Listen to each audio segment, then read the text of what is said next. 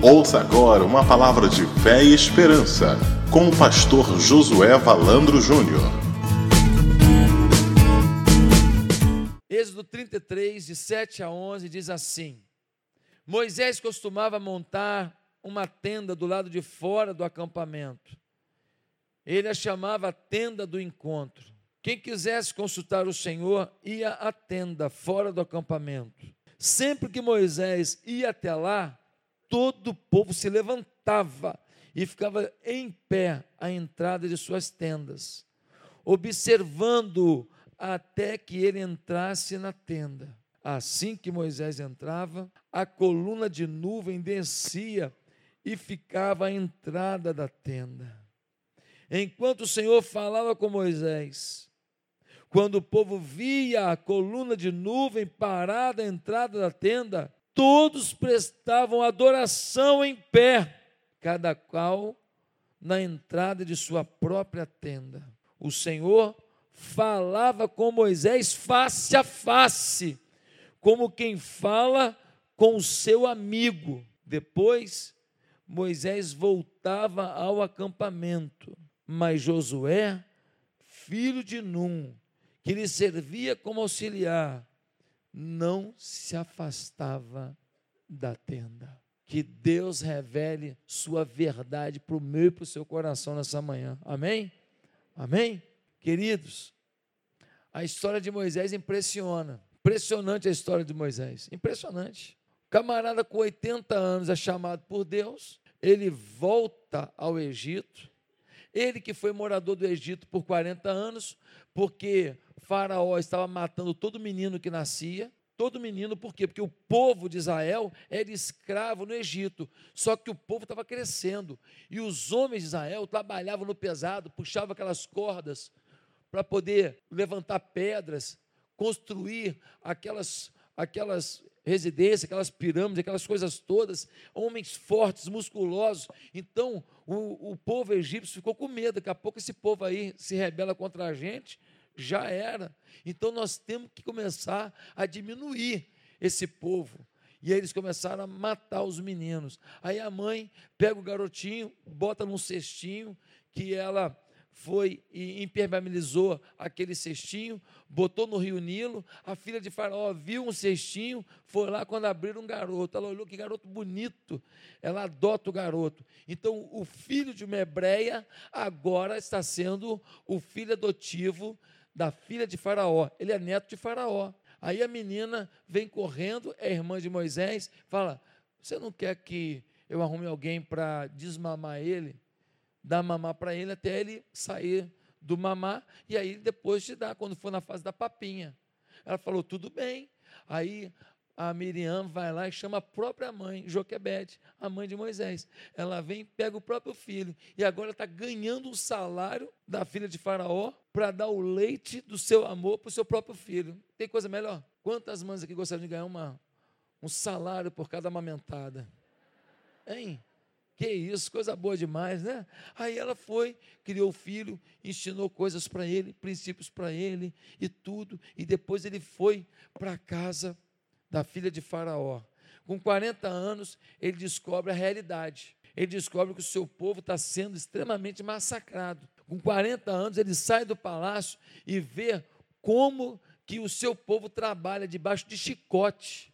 Ele já ouvia falar, já tinha visto algumas coisas, mas teve um dia que ele viu assim, latente, na frente dele. Quando ele viu aquilo, ele ficou revoltado. Ele foi falar com o egípcio, ele não aguentou. Ele falou: Cara, não faz isso com esse hebreu, não. Ele também é um ser humano. O egípcio falou o quê? Ser humano que nada, isso é um bicho, isso é um povinho. Ele não sabia que Moisés também era hebreu. Moisés mata o camarada, esconde o camarada. Ele pensa que ninguém está sabendo, mas ele foi apartar dois hebreus que estavam discutindo um tempinho depois, e o camarada fala: Não vai fazer comigo como você fez com o egípcio, não, né? Pronto. Ele viu que estava descoberto. Aí ele foge, porque ele sabe que Faraó ia matá-lo. Vovô, vovô era cruel. Vovô era terrível. O que matou um egípcio? Vou matar você. Ele foge. Agora ele com 40 anos comia caviar, picanha, camarão catupiry, frequentava Outback, Barra Brasa, viajou para Paris, ficou no hotel seis estrelas. Agora ele vai morar onde? no deserto. Agora vai ter que torcer para o Botafogo. Sofrimento total. Sofrimento total. Aí ele agora está lá, desculpa Botafoguense, foi só para descontrair. Aí ele vai lá agora para o deserto, ele está lá cuidando de bicho, falando: caramba, minha vida mudou, né? Fiz a melhor faculdade, fiz os cursos de idiomas, fiz tática de guerra, fiz coordenação de governo, fiz um monte de especializações, fiz coach, fiz especialização na Fundação Getúlio Vargas e agora estou aqui cuidando de bicho. Minha vida acabou. Minha vida agora é o quê? Cuidar de bicho, tirar carrapato e, de alguma maneira, esperar a morte. Com 80 anos, Deus aparece para ele e fala: volta lá no Egito, vira para o faraó e fala para ele: faraó, vem buscar o povo, vai sair todo mundo. Nós estamos falando de quase 2 milhões de pessoas. Nós estamos falando da força produtiva de toda a economia. O Egito se acostumou a viver com força braçal hebreia. Os hebreus é que movimentam a máquina, é a peãozada que está construindo os prédios, é a peãozada que está fazendo a infraestrutura, que está fazendo as coisas de saneamento básico, é a galera que está levantando as escolas, é a galera que pega no pesado, a preço barato. A economia se acostumou com aquele povo. Você tira 2 milhões de pessoas de um Egito. Olha que loucura, olha que doideira, olha que doideira. Aí o velhinho fala: é, Sou eu mesmo? É você mesmo. Ele hesita, hesita, hesita. No final das contas, ele vai. Quando ele vai, ele vai na autoridade do Espírito de Deus e ele fala para Faraó: é melhor deixar o povo ir. Se não deixar, vai ficar ruim. Hein? E ficou ruim. Deus mandou dez pragas. Bastava Moisés levantar o cajado e declarar: pronto. Vinha gafanhoto, vinha piolho, vinha rã, a água virava sangue, um sofrimento, tempestade. E a última praga foi o que? A morte do primogênito. Não morreu nem o primogênito dos hebreus, por quê? Porque eles pegaram o sangue, passaram nos umbrais das portas, e quando o anjo da morte veio, ele viu o sangue que simbolizava o quê? O sangue do Cordeiro de Deus, que depois foi morto no Calvário. Aquele sangue lá da Páscoa do hebreu simbolizava, era tipo do sangue de Jesus, o Cordeiro de Deus, que quando o anjo da morte vem, passa Páscoa passa sobre, passa sobre a sua vida, não te pega, porque você tem a vida eterna em Cristo Jesus. Ah, pastor, tem medo da morte. Você tem medo de quê? De ser feliz? Não é, pastor? Então vou morrer logo. Ninguém está falando para você morrer logo. Se Deus te deu uma vida, viva da melhor maneira possível. Agora, medo da morte não, porque para nós que temos Jesus Cristo, o sangue do Cordeiro está sobre nós. Então, a morte não nos pega, a morte física vai nos pegar, mas nós teremos agora a eternidade com Jesus, o céu. Já imaginou um futebol no céu? Eu, apóstolo Paulo, Timóteo, cruza na área, pastor Claudinho. Tem atividade no céu, eu não sei o que. Agora, se você acha que no céu nós vamos ficar com uma com uma arpinha na nuvem. Irmão, esse lugar eu não quero ir, não. Eu quero ir para um lugar de grandes celebrações, de adoração. Olha, as cantatas de Natal da igreja, as cantatas de Páscoa da igreja, são tão bonitas lá. Aqueles, aqueles querubins serafins, aqueles arcanjos, os anjos, aquela, aquele povo todo, os santos de Deus reunidos, o Cordeiro de Deus presente, gente, aquela interação santa. É para lá que eu vou, e você? Agora só, quantas realizações Moisés fez? Várias. Gafanhoto, piolho, sangue, água virando sangue, aquele negócio todo. Depois ele levanta o cajado, o mar vermelho se abre, meu Deus. Quantas realizações, quanto poder, somos motivados a dizer, quanto poder.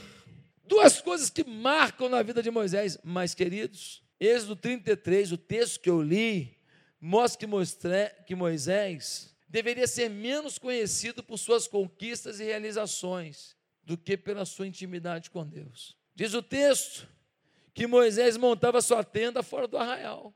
E quando ele montava sua tenda fora do arraial para buscar a Deus, quando ele ia para lá, todo mundo saía das suas tendas, o povo estava no deserto em tendas, saía, ficava em pé na porta da tenda e vendo Moisés caminhando com a sua tenda para fora do arraial para orar. Era um momento especial. O nosso líder vai orar. O nosso líder de célula vai orar por nós. O nosso supervisor vai orar por nós. O nosso pastor vai orar por nós. Olha a autoridade desse homem de Deus. Olha a autoridade dessa mulher de Deus. Moisés, quando ia assim, o pessoal falava: Meu Deus, o que, que vai acontecer hoje na oração do nosso líder? E quando ele chegava lá, ele montava aquela tenda. Diz a Bíblia que a nuvem de Deus, uma nuvem visível, ela vinha e parava sobre a tenda de Moisés. Tinha um cara esperto pra caramba Aliás, pelo nome, eu acho que esse cara tem que ser esperto. Discípulo de Moisés, Josué. Diz a Bíblia que Josué, quando Moisés ia para a tenda, ele vinha ficar lá na tenda dele, como todo mundo na porta da tenda, diz que ele ia lá e ficava do lado da tenda. E diz que quando Moisés falava com Deus dentro da tenda, Deus falava com ele como quem fala com um amigo, o quê? Que diz o texto? Face a face. Comunicação aberta. Senhor, é isso. Não, Moisés, é isso. Mas, senhor, por que não isso? Porque assim não dá, esse assim é assado. Uma comunicação direta. Ele tinha uma intimidade, ele tinha uma comunicação com Deus perfeita. Mas tinha um Josué, que diz o texto, que depois que o povo todo começava a adorar a Deus, de ver o seu líder orando, o povo começava a adorar, o que acontecia na tenda se refletia no povo. Quando você é líder de célula e você está orando lá, isso se reflete na vida de todo mundo da sua célula. Quando você é supervisor de setor e você está orando na sua tenda, todos os seus líderes de célula e todas as células embaixo da sua cobertura espiritual, elas são exaltadas, elas são impactadas. O povo começava a adorar e o Josué ficava lá. Aí quando Moisés saía da tenda, nós vemos no texto, diz que Josué fazia o quê? Hã? Ele ficava lá mais um tempo. Quem sabe sobrou alguma coisa para mim. Eu acho que ele ficava tentado de entrar na tenda. Eu acho que ele falava assim: mas de repente eu não vou aguentar tanta glória que tem nessa tenda com Moisés. Eu vou ficar aqui na beirada. Minha vontade é entrar. Ele olhava lá para dentro. Senhor, posso entrar. Ele estava ansioso por viver aquilo que ele via na vida do seu líder. As pessoas da sua célula, as pessoas do seu ministério devem estar ansiosas por viver o que você vive com Deus a sua intimidade com Deus é mais importante que o poder que você diz que tem, ou as realizações que você mostra. Mais importante que o que você faz ou o que você é. Mais importante que as suas realizações é o seu caráter com Deus, sua intimidade com Deus, seu foco com Deus, sua relação com Deus. Os primeiros anos, os primeiros 40 anos da vida dele foram no Egito, sabendo ser hebreu e sabendo o sofrimento do seu povo. Uma precipitação destroçou a vida de Moisés. Mas aos 80 anos, ele teve uma chance de ser um instrumento na mão de Deus. E quando foi para ser instrumento na mão de Deus, ele entendeu: só posso ser isso aos 80 anos, se antes de fazer para Deus, eu estiver em Deus. Só posso. Eu tenho 80 anos. Não consegui fazer com 40, vou fazer agora com 80. A verdade é que Moisés, até seus 40 anos de vida no Egito, não estava preparado para ser o condutor de mais de um milhão, quase dois milhões de pessoas. O seu caráter não estava moldado. Ele matou um egípcio, gente, não pediu nem perdão a Deus. Ele matou um homem, nem perdão a Deus ele pediu. Ele achou bonito. O cara falou comigo, é assim mesmo. Escreveu, não leu, o pau comeu. Olha só a cabeça do cara. Eu não levo desafio para casa, não, meu irmão. Estou pensando o quê? Eu fiz jiu-jitsu. Ele está se achando. Ele nem pediu perdão a Deus. Ele matou um homem. Ele matou um homem. Quando ele dependeu dele mesmo, fez besteira. Tem gente que precisa de 40 anos de deserto para aprender. E você? Quanto tempo de deserto Deus vai ter que te dar? Quanto tempo? Só 40 anos depois, quando Deus foi até ele e disse: Moisés, você vai voltar lá no Egito para tirar o povo. Ele falou: o senhor errou o endereço. Sedex 10 falhou. O senhor está muito enrolado. O senhor está confuso em Jesus. Vai orar. Não pode ser eu. O senhor está muito enganado. Ó, com 40 anos, eu tinha acesso a Faraó. Eu podia ter negociado. Eu fiz curso de relações internacionais. Eu podia ter intermediado. Eu fiz besteira. Eu matei um homem, tudo nada. Eu não tive controle emocional para discursar com um soldado, quanto mais com um rei. Agora, com 80 anos, 40 anos só cuidando de bicho. Senhor quer que eu vá lá para fazer uma negociação internacional de libertação de 2 milhões de pessoas que movimentam a economia. O senhor deve estar enganado. Deus falou: não estou, não. Eu tenho mania de fazer coisa impossível até que alguém faça e vejam que em mim é possível. Eu sou assim.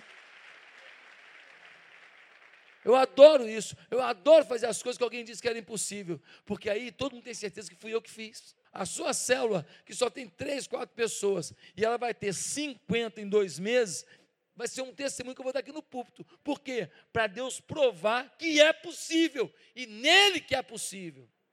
Então você que está com a célula pequena, você agora você vai tomar posse dessa palavra e você vai me dar o meu testemunho do sermão que eu estou precisando dele. Você vai me ajudar a construir o meu sermão. Me dá esse exemplo para eu falar para todo mundo. Olha aqui, ó, tinha cinco, seis pessoas, mas tomou posse, saiu convidando todo mundo, saiu pegando todo mundo, foi pelos vales, foi pelos montes, convidando, chamando, fazendo momento de comunhão, chamou para comer, e comida atrai mesmo, e fez mais comida, e mais comida, e mais comida. E o povo foi engordando e ficando mas no meio da engorda se converteram. Meus amados irmãos, meus amados irmãos, de onde vem essa intimidade com Deus? Creio que aí está a marca mais impressionante da história de Moisés. Não o que ele fez, mas a intimidade que desfrutou. Por isso, só após 40 anos no deserto, vemos um homem sensato diante do Pai, Moisés é um novo homem, de autossuficiente, se achando capaz de iniciar um plano de libertação. Ele agora é uma pessoa totalmente dependente de Deus e consciente da sua fragilidade, de um homem de ímpetos pessoais. Agora ele ouve a voz de Deus primeiro. De um homem que usa os seus braços, agora ele acredita nas suas orações. Moisés mudou completamente. Moisés passou de uma pessoa que ouvira falar do Deus de Israel a uma pessoa que conhecia o Deus de Israel como ninguém na face da terra. Ninguém desfrutou em toda a história da humanidade, da intimidade que Moisés teve com Deus, a não ser Jesus, que é covardia. Quais são as conclusões que eu tiro nesse texto? Quais são as conclusões, meus irmãos? Eu queria que você prestasse atenção no, no, que eu vou falar hoje, porque pode determinar o rumo da igreja. Hoje é o dia da virada na igreja. Hoje é o dia da virada.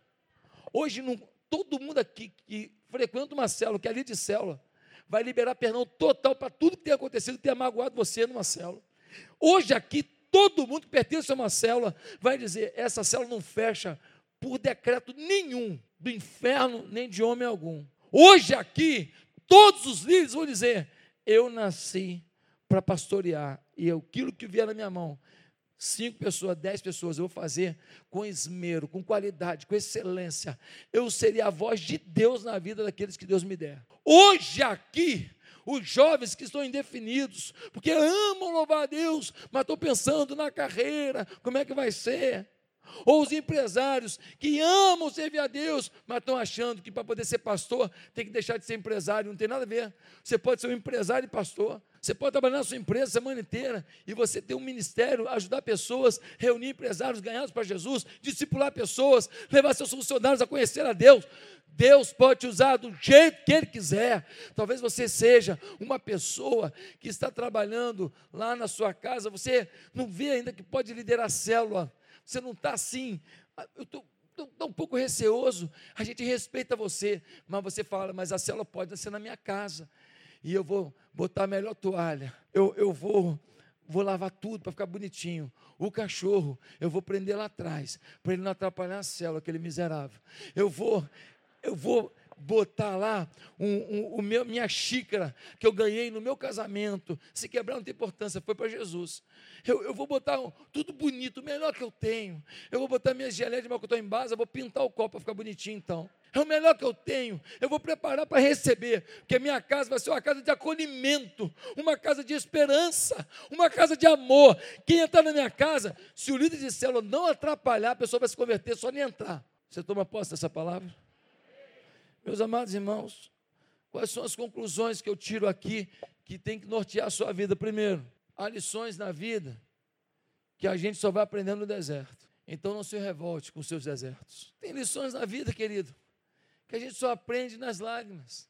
As lágrimas regam o nosso chamado. Num piso regado pelas nossas lágrimas, qualquer semente que nasce nasce frutífera, poderosa, para que muitos frutos sejam colhidos, gerando mais sementes e mais plantas e mais frutos para mais gente. Moisés no deserto aprendeu a ouvir Deus. No deserto aprendeu a ouvir o seu interior. Deus não é montadora para produzir carro em série. Ele produz, ele não produz santos instantaneamente. A palavra deserto aqui no hebraico significa midbar, cuja raiz é dabar, que literalmente significa falar. O que o texto está dizendo é que Deus fala no deserto. Deus se expressa no deserto. Moisés aprendeu que o deserto era o lugar onde Deus falava e não podia ser diferente, pois no silêncio e na aridez das horas passadas ali, sem distração, sem nenhuma disputa por sua atenção, a única voz que Moisés podia ouvir era a voz do Eterno. Meus amados, às vezes nós não estamos conseguindo aprender as lições que Deus tem para a gente. E Deus permite. Deus permite uma situação. Não é que Deus fez, mas permitiu. E aí, quando esse deserto vem na sua vida, essa luta, você, ao invés de transformar o seu deserto no seu grande aprendizado, para que você seja o grande líder que Deus quer, para que você seja o testemunho vivo de Deus, você entra num processo de criticar Deus, de se revoltar com a sua igreja, de acusar os seus irmãos, de achar que Deus foi desleal com você.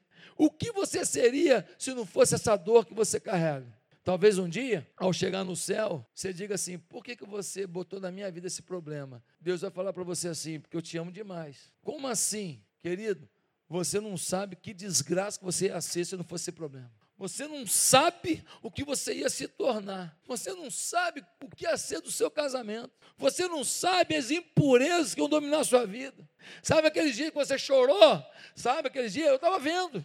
Você pensou, você até falou naquela oração, eu estava lá vendo. Você fala assim: esqueceu de mim, Deus? Não. Eu tentei te falar, mas você estava tão chateado que não prestou atenção. Eu falei: não. Eu me lembrei, me lembrei muito. Por isso, estou permitindo que você tenha um freio, que você tenha um, um, um pit stop na sua caminhada, que você tenha uma luta da sua trajetória. Mas eu estava te dizendo que isso tudo era passageiro, é um período. Vai chegar um tempo em que nada disso vai fazer parte da sua vida, mas eu precisava preparar você para o melhor tempo comigo. Melhor tempo. O seu deserto não é um motivo para você se revoltar contra Deus, não. Em 40 anos de deserto, vemos a mão de Deus agindo tempo todo no controle da situação, para ensiná-lo o caminho da espiritualidade, o caminho da comunhão com Deus. Os anos de deserto, de sofrimento e comunhão com Deus, fizeram dele um líder segundo o coração de Deus, como jamais se viu. Deus quer fazer de você um líder como jamais se viu. E você está querendo de todo jeito se revoltar com o seu deserto. Somos muito agitados, irmãos. Esse negócio de zap zap é um inferno. E você ainda bota com sineta, ainda bota com alarme. Você começa a orar, fala para mim, não aconteceu já? Você começa a ler a Bíblia. Você começa a ler a Bíblia, o barulhinho vem do quinto dos infernos. Aí o diabo fala assim: ah, dá uma interrompidazinha, uma interrompida, só para ver quem é. Aí você dá uma interrompidazinha e abre. Quando abre, é um vídeo engraçado. Você perdeu o foco. Ah, pastor, mas eu não posso desligar o celular. Se alguém tentar falar comigo, se alguém tentar falar com você, tentou falar na hora errada. Bota no silencioso, bota lá dentro do último armário, ameaça ele de morte, se tocar, tu vai ver. E deixa esse negócio lá. Dá tempo para deserto, dá tempo para solitude, dá tempo para caminhada com Deus, querido. Solitude não é solidão, solitude é um tempo entre você e Deus. Segunda conclusão que eu tiro desse texto é que mais importante que a capacitação e ativismo para a obra de Deus é o caráter que se tem. E o caráter só avança no crescimento da espiritualidade. Mais importante que a oferta que você dá, que o dízimo que você dá, que as atividades que você empreende é o caráter que você tem. Um caráter como resultado, não dos ensinos da sua vovó e da sua mamãe apenas. Não, um caráter como fruto do crescimento, do avanço da sua experiência com Deus e do tratamento de Deus na sua vida. Moisés tinha feito faculdade, curso, estágio, tinha experiência profissional mas no deserto é que ele aprendeu a ter caráter, a não matar os outros na hora da raiva, a não fugir de um acerto com Deus quando fez besteira. Foi no deserto que ele deixou de ser esquentadinho, paviozinho curto. Foi no deserto que ele parou com essa história que eu não levo desaforo para casa. Foi no deserto. Foi no deserto que o caráter dele foi tratado. Foi no deserto que ele falou eu não consigo correto. Porque lá, quando ele estava no Egito, quando ele viu o cara agredindo o hebreu, ele foi falar com o egípcio. Ele falou: Eu não aguento ver um desaforo desse, eu mato. Mas quando Deus foi chamá-lo com 80 anos, depois de 40 anos de deserto, foi que ele disse: Eu não aguento fazer isso porque eu sou frágil. Primeiro, se achava tão forte que agrediu alguém. Agora se acha tão fraco que, mesmo sendo uma chamada de Deus, ele entende que alguém deve fazer, ele não pode. Veja a mudança no caráter. O problema é que a gente acaba, muitas vezes, meus irmãos, valorizando o ativismo e esquecendo do caráter, da postura. Alguém disse que se nos preocuparmos com a profundidade de nosso ministério, Deus cuidará de sua largura. Se cuidarmos do crescimento espiritual, o crescimento numérico será aquilo que Deus pretende que seja.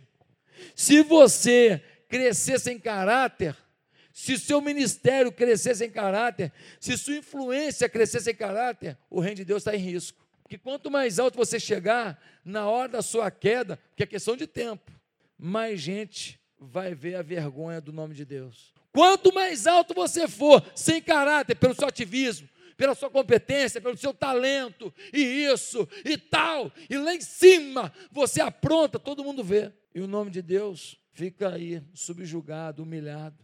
Deus quer te dar um ministério relevante. Deus quer te usar para coisas que você nunca imaginou. Você sabe que eu fui pregar em Dubai, e quando eu fui pregar lá, eu conheci um pastor maravilhoso. Ele é é, cirurgião plástico. E ele, como cirurgião, ele tem operado um monte de mulher muçulmana e homem muçulmano.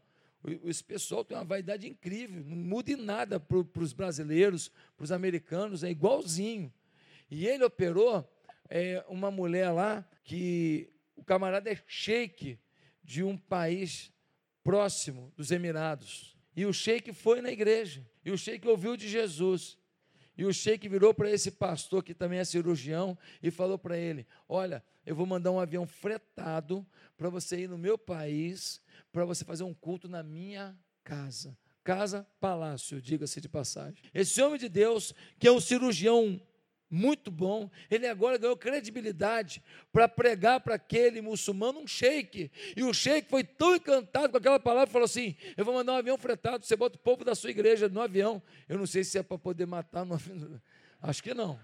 Acho que não. Descer com eles direto do Estado Islâmico, né?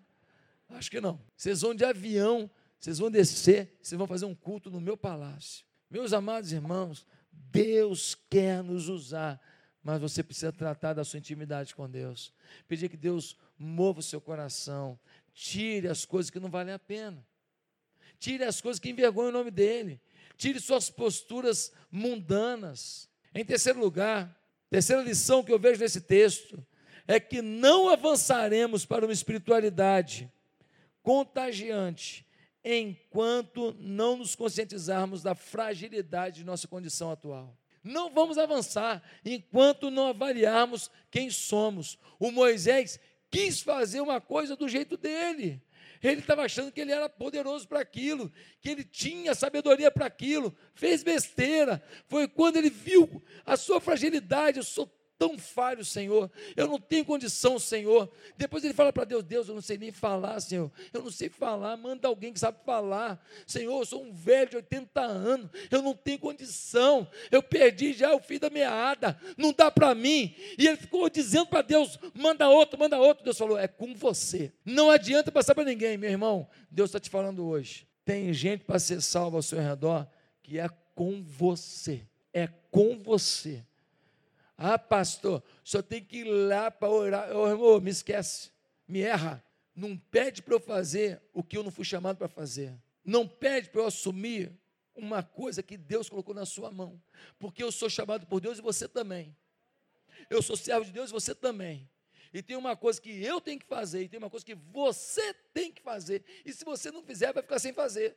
E eu não vou dar conta disso a Deus. Eu não, você vai dar. Porque Deus te ama, te capacitou, te colocou numa igreja desafiadora. Irmãos, qual é a dificuldade para a gente ter 7 mil pessoas em células em dois meses? Nenhuma. Nós temos 5.500 pessoas. Qual é a dificuldade de mais 1.500 pessoas? Mil já está aqui dentro, frequentando a igreja.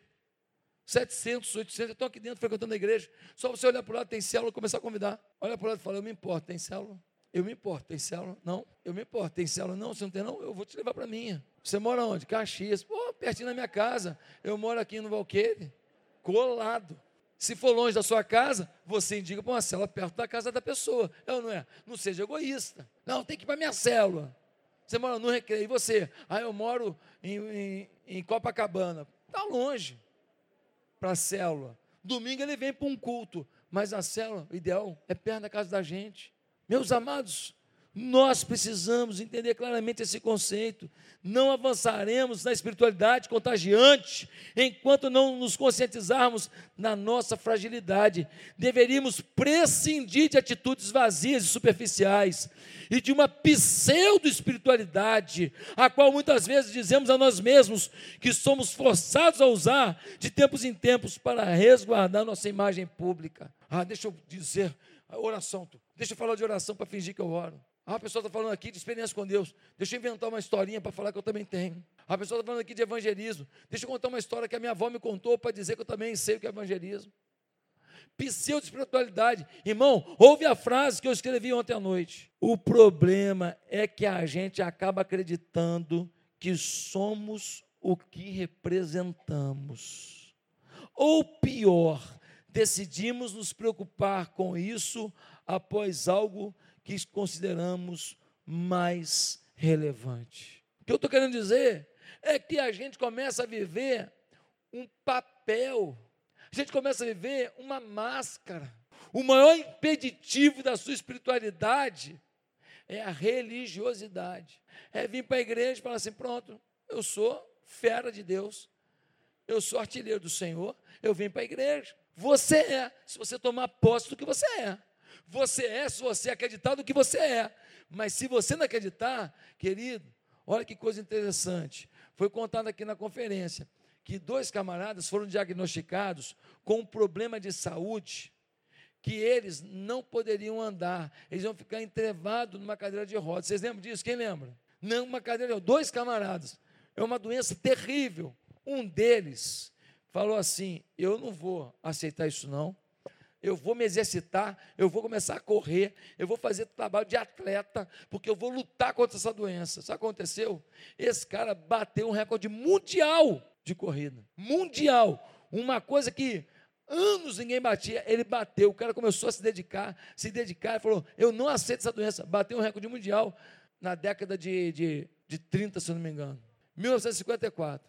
Recorde mundial. Ninguém tinha corrido acima de menos de quatro minutos, uma milha. Esse cara correu. Depois dele, 25 atletas conseguiram vencer a barreira dos quatro minutos em dois anos. Ou seja, depois que alguém fez, todo mundo falou: então é possível, vou fazer também. Só que tem um, um problema maior nisso aí. Sabe aquele cara, o outro que foi diagnosticado com aquela doença? Ele ficou na cadeira de roda mesmo. Ficou o resto da vida na cadeira de roda. Só que o que ele tinha era um outro problema. Ele não tinha aquela doença irreversível. Mas quando falaram para ele que era irreversível, ele se entregou. E aquele cara podia ter levantado do seu problema. E ele nunca levantou, porque ele acreditou numa mentira que disseram para ele: querido, quando você vem aqui para a igreja e você ouve essas coisas, sai daqui, quando você chega ali fora, o diabo fala assim para você: irmão, tua vida é muito corrida. Você não vai conseguir ter essa intimidade com Deus, não. Você não vai conseguir dedicar esse tempo a Deus, não. Você não pode. Se ele fala assim, mas é, é para quem tem tempo, você não. Você tem que passar no concurso, você tem que ganhar um dinheiro, você tem que fazer um outro trabalho, você tem que fazer uma coisa por fora, você tem que montar uma empresa. Sua empresa só vai crescer se você estiver lá todo dia, toda hora, trabalhar 20 horas por dia. Mentira. Você trabalha 20 horas por dia, faz favor para mim, vende a empresa hoje. Porque eu conheço gente que está ganhando R$ 1.500 por dia, mora com simplicidade danada, mas pelo menos ele joga bola no final de semana, come churrasquinho com os amigos. Joga futebol na praia, dá mergulho na praia, Come aqueles cachorro quente cheio de ketchup, coisa gostosa na vida. Está vivendo mais que você. Meus amados irmãos, Moisés não estava consciente de como seu pavio era curto, de como ele era inábil, mas depois do medo, da fuga, das tempestades do deserto, ele pra, olhou para dentro de si e olhou para a grandeza de Deus e viu sua miséria espiritual.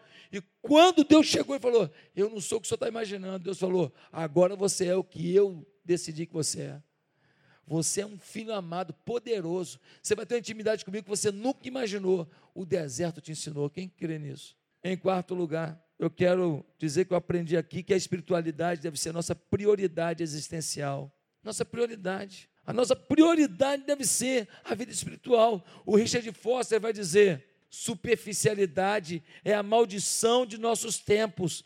A doutrina da satisfação instantânea é o problema espiritual primário.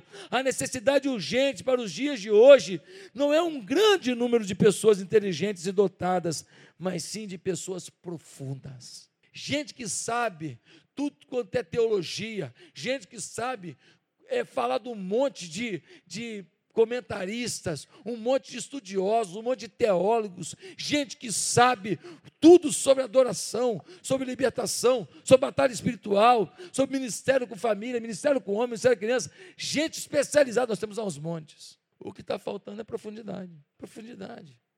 Gente que quando sai da sua tenda, da sua casa, e coloca a sua vida disponível à sociedade, encanta. O jeito que vive, a forma que fala, a sabedoria que expressa, a humildade que age. Pode me ajudar no teclado alguém? Irmãos, a espiritualidade é a coisa mais importante. O Salmo 63, versículo 8 diz: A minha alma te segue de perto a tua destra me sustenta. Moisés, Moisés aprendeu a falar com Deus face a face. Moisés foi um instrumento para o cumprimento de uma das maiores promessas de Deus. Deus falou para Abraão: Vou te dar uma terra que mana leite e mel, uma terra poderosa, uma terra tremenda. Moisés vai lá para resgatar o que Deus prometeu. Moisés vai falar assim: ó que Deus promete, Ele cumpre, devolve. Devolve que isso é promessa de Deus a Abraão. Essa terra aqui, ó, é do povo de Israel. Esse povo foi por tudo quanto é canto do mundo. Era para virar o quê? Um bando de estrangeirozinho, cada um vivendo uma cultura. Teve gente que veio para o nosso país, se aculturou, mora no Bexiga, mora lá na, em Chinatown, lá em Nova York, mora em outros países, se aculturou e ficou por lá. O povo judeu não.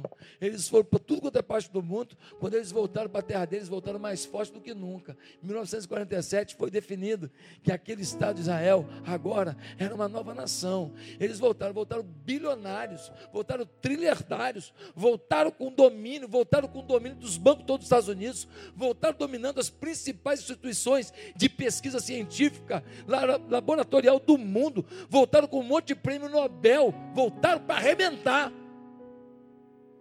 Ah, porque esse povo é bom mesmo. Não é porque é bom, não é porque Deus é bom. É porque Deus prometeu. Prometeu, Ele cumpre. Prometeu, Ele cumpre. Irmãos,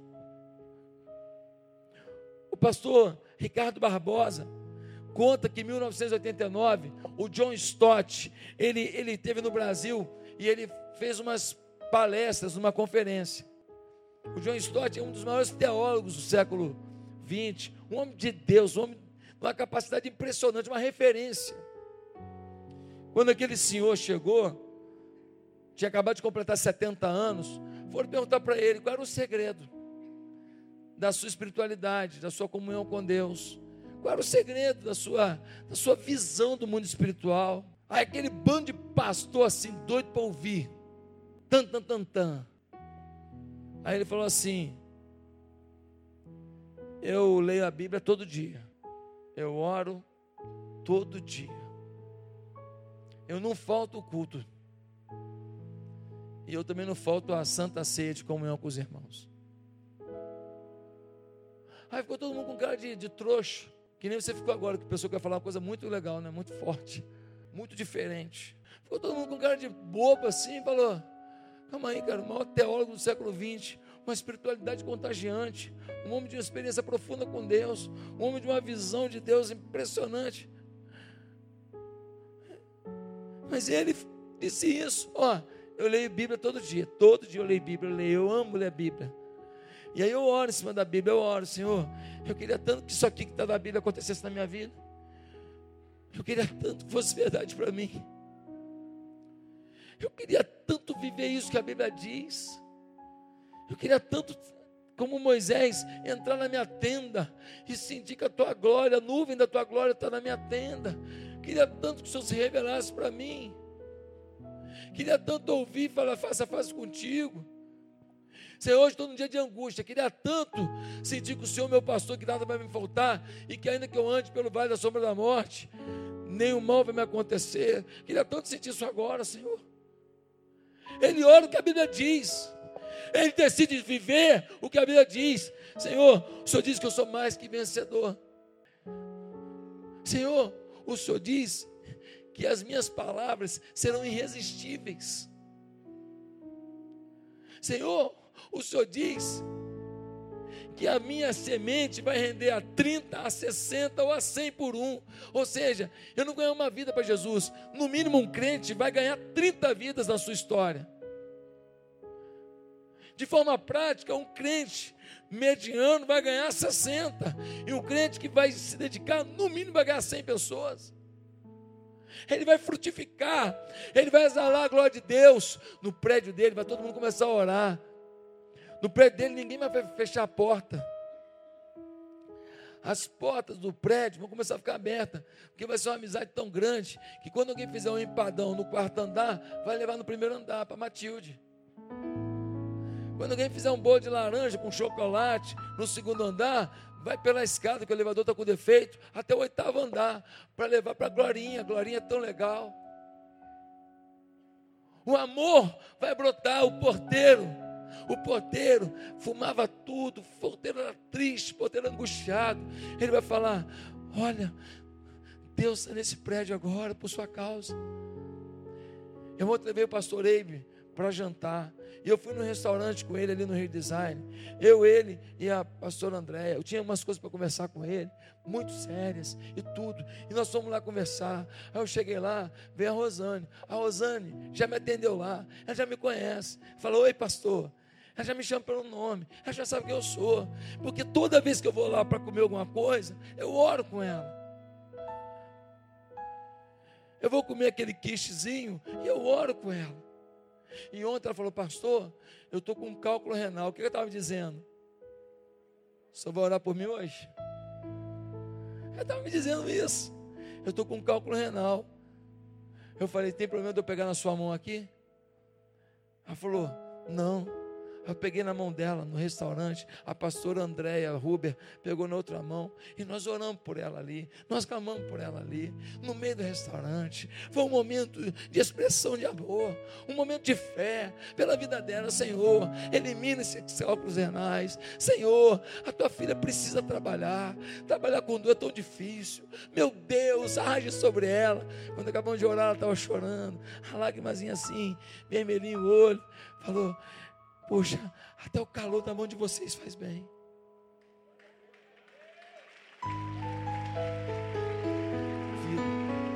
Vida, vida, vida.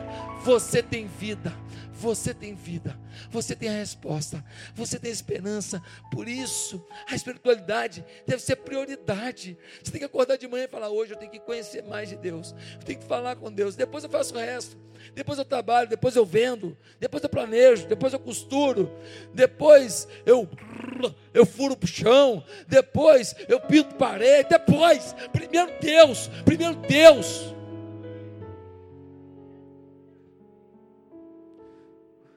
O A.W. Tozer escreveu um artigo afirmando o seguinte: Deus fala com o homem que mostra interesse.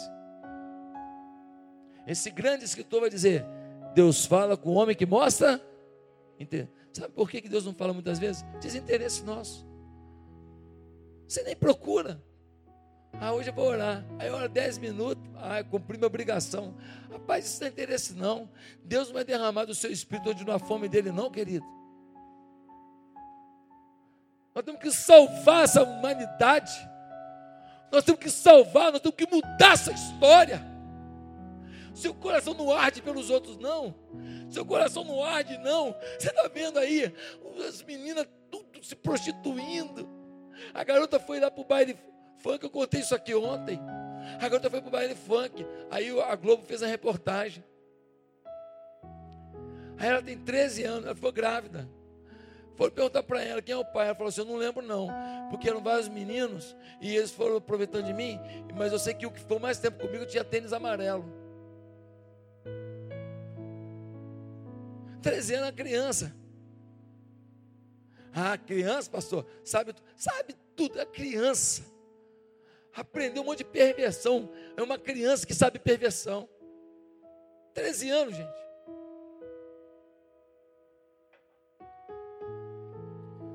Você briga com uma criança de 13 anos e chora. E chora. Você fala duro com a criança de 13 anos chora, ou não chora? Quem até com mais idade chora aí, né? Chora. Você pega pesado, chora. Criança. Aí, ah, não, é que as pessoas, essa menina sabe tudo. Sabe mais do que um velho de 99 anos. Criança. Criança. Em quinto lugar, eu aprendo que eu e você podemos ser espirituais. Essa é a boa notícia. Eu aprendo que até um assassino pode ficar espiritual. Eu não matei ninguém ainda. Um cara nervosinho, sanguíneo, pode se tornar um homem espiritual, então há esperança para você. Pimentinha, nervosinho. Você que gritava o tempo inteiro, você que jogava um copo no chão, pois é, você pode se tornar o homem mais manso da terra. Ele foi chamado do homem mais manso da terra. Boa notícia, ou não é? Boa notícia. Tem mulher que está falando assim, aleluia, a esperança. E tem marido dizendo, aleluia, dez vezes. A esperança. Gente, você pode ser espiritual. Ele, cheio de defeito, assassinato nas costas, se tornou, eu e você podemos. Cheio de erro, qualquer um aqui pode. O que vai definir sua espiritualidade não é o que você já fez, é o que você vai decidir hoje nesse culto. Em último lugar, eu aprendo que não há espiritualidade dissociada de um projeto libertador. Por que, que Deus desenvolveu a espiritualidade de Moisés no deserto? Para quê? Para voltar no Egito e libertar os cativos. Espiritualidade tem a ver com libertação. Espiritualidade tem a ver com o projeto de Deus. Deus não te santifica, te purifica, te levanta, te exalta, se revela para você, para você fazer o quê? Ah, que bom ficar aqui, sozinho, desfrutando. Ah, eu vou ficar aqui, vou aproveitar e vou falar em línguas. Ah, vou aproveitar e fazer a revelação para mim mesmo. Ah, vou aproveitar para jejuar, para poder perder uns quilos. Irmão, o segredo da vida não está em você, não está no outro. Deus move você por causa do outro. Deus age em você por causa do outro. Deus te capacita por causa do outro, para que o propósito dele se cumpra nessa terra a partir de você. Você é instrumento de Deus, você é alavanca de Deus, você é o milagre de Deus. Então a espiritualidade está ao alcance de todos, sim, mas ela está associada ao projeto libertador. Ele foi lá e libertou 2 milhões de pessoas de quê?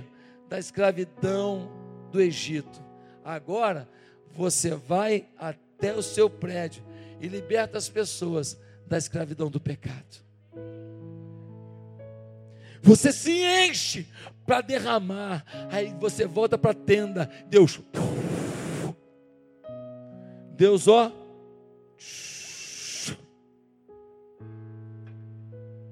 Aí você está cheio. Aí você vai, bebe aí. Ei, bebe aí. Quer mais? Quero. Mais. Senhor, me sugaram. Esses discipulados foram difíceis hoje. Volta para a tenda.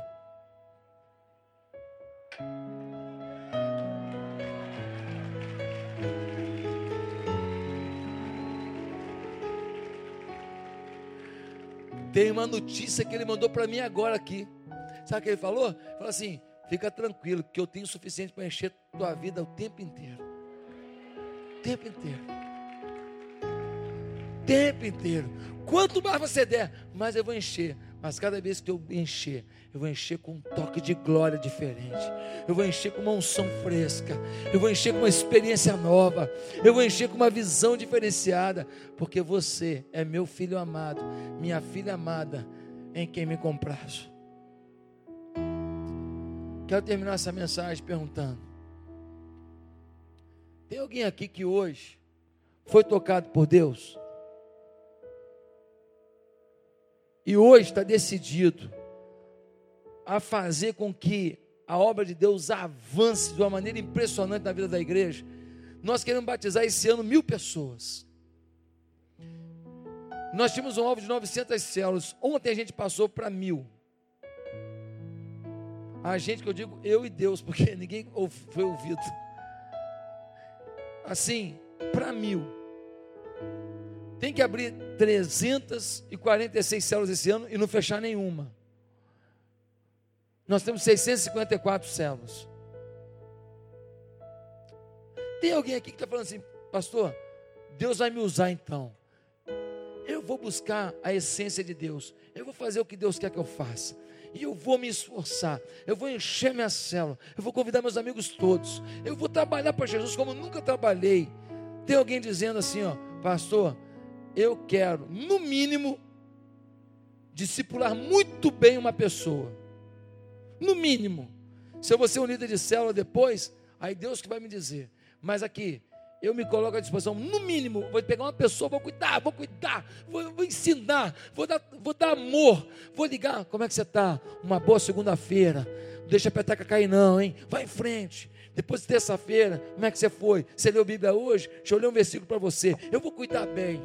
Eu vou cuidar bem. Quem pode fazer isso? Quem pode fazer isso? Quem pode discipular bem uma pessoa? Se você vai ser líder de multidão depois, deixa Deus falar. Você pode discipular bem uma pessoa? Então você vai chegar na sua célula e falar assim: aqui, me dá alguém para discipular. Me dá alguém, manda. Eu não quero que você discipule 20 pessoas e mal discipulado, não. Eu quero que você discipule 3, 2, 4, o máximo que você pode, é só isso, então é isso.